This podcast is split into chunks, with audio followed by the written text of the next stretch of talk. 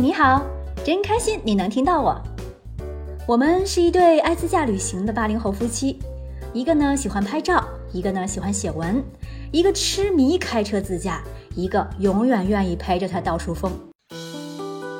强烈建议大家到西瓜视频搜索“行走的盘子哥”来观看我们的旅行纪录片，非常纪实，景色又美，一定会让你感觉自己也像亲身经历了一样。不来看可就可惜喽。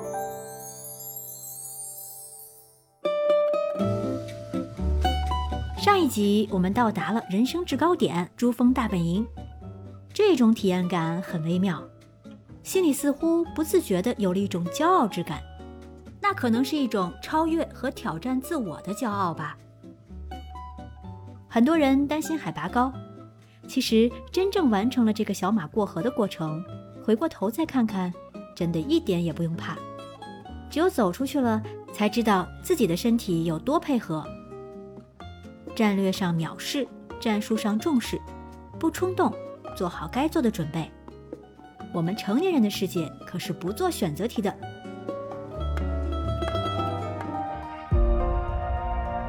从珠峰出来，就要再开始下一个挑战了，进入曾经那个遥远的如同故事一样的地方——神秘的阿里。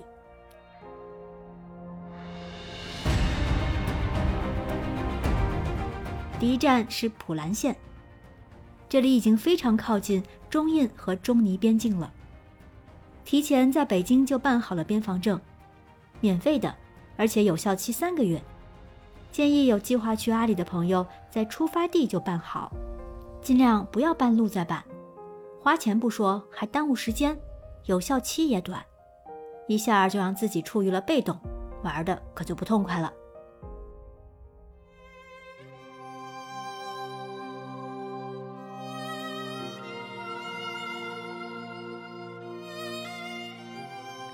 普兰县有我最最期待的圣湖马旁雍措和神山冈仁波齐。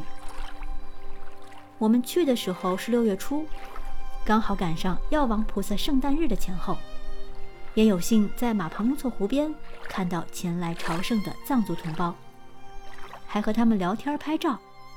但这里的聊天可是带引号的，因为我们彼此根本就听不懂在说什么，全靠猜。那下面就请让我慢慢的讲给你听吧。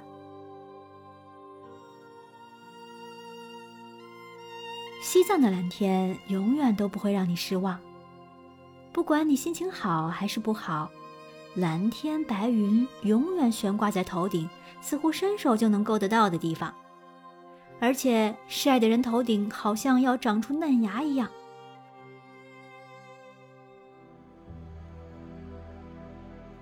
然而，刚进阿里就遇上了六月天的飞雪，小米粒儿一样的冰渣打在车窗上，我们开心的在车里叫，但还不过瘾，靠边停车下来玩雪。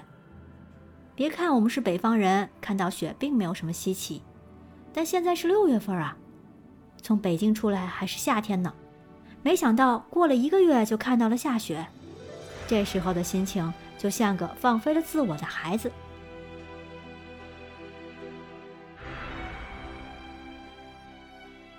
在城市里看雪和在冰川圣湖面前看雪，完全是不一样的心境，好吗？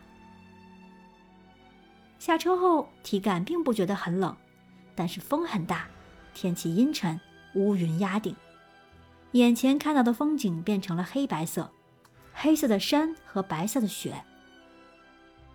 再往前开，大雪大风渐渐变小，天气又逐渐恢复了晴朗。好像刚刚那恶劣的天气是一道进入新世界的关卡，冲破这道关卡，我们便进入了这神秘世界的大门了。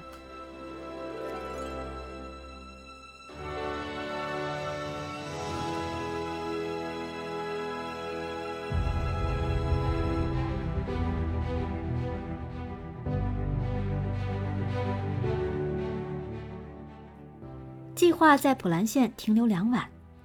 车子开在了没有路却成了路的碎石路段，有些地方甚至需要轨迹地图。沿途偶尔能看到徒步的藏民，他们衣着十分艳丽，却空着手，连一个背包都没有，甚至还带着小孩子，就在这空旷的疆域行走着。他们要去哪里呢？要去干什么呢？我们完全无法理解这样的行走如何保证基本的生存问题，咱也不敢问啊。很想给他们拿点吃的，但是不知道这样会不会是一种修行上的冒犯。苦行的确是一种修行，对于信仰的力量，哪里是我等俗人能体会到的呢？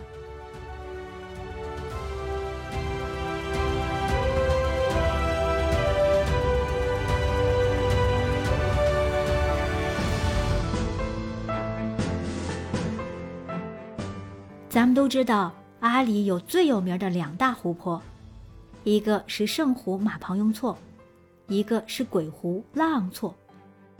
关于她们姐妹俩的传说有很多。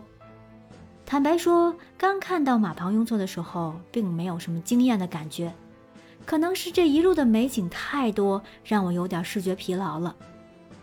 但是，当我们到了楚果寺，寺庙前的马旁雍措。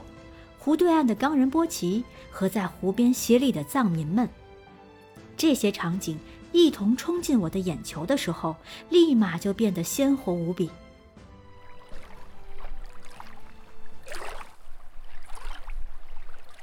圣湖的水波温柔，呈现出深浅不一的层次，加上蓝天白云的映衬，而且随随便便低头就能看到鲜红的牛头头骨。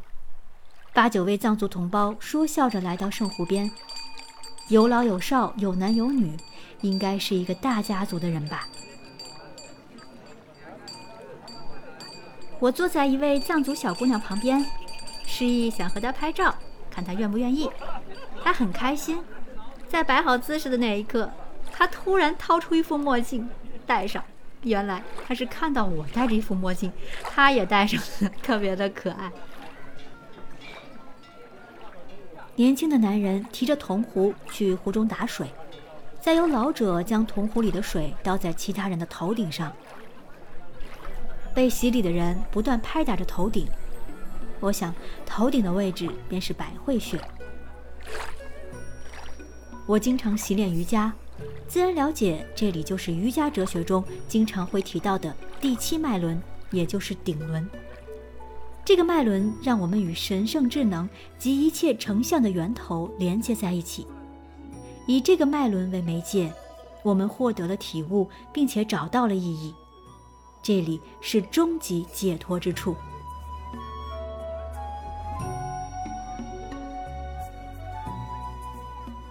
胖叔也融入其中，走向老者，示意想接受洗礼。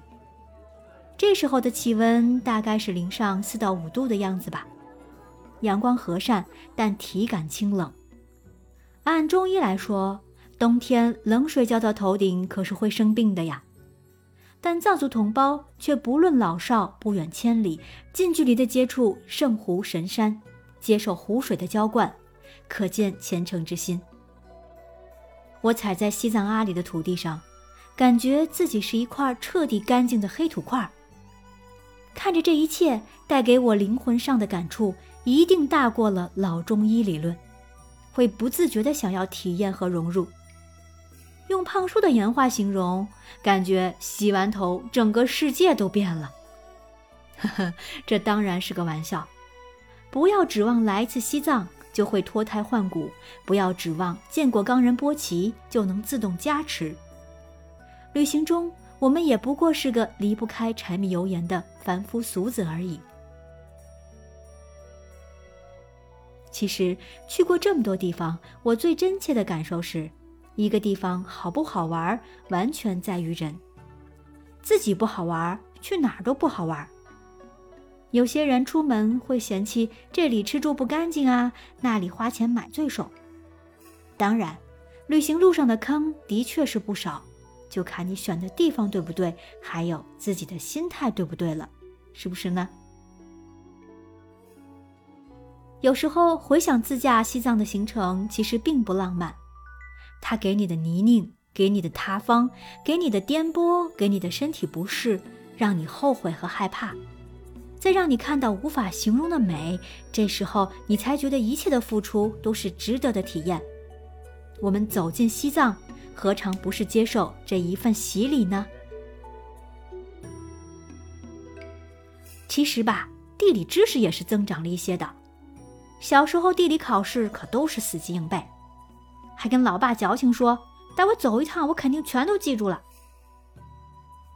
这一趟认识了很多西藏的山峰和湖泊，还有很多个地理坐标。所以说，最有效的学习就是实践。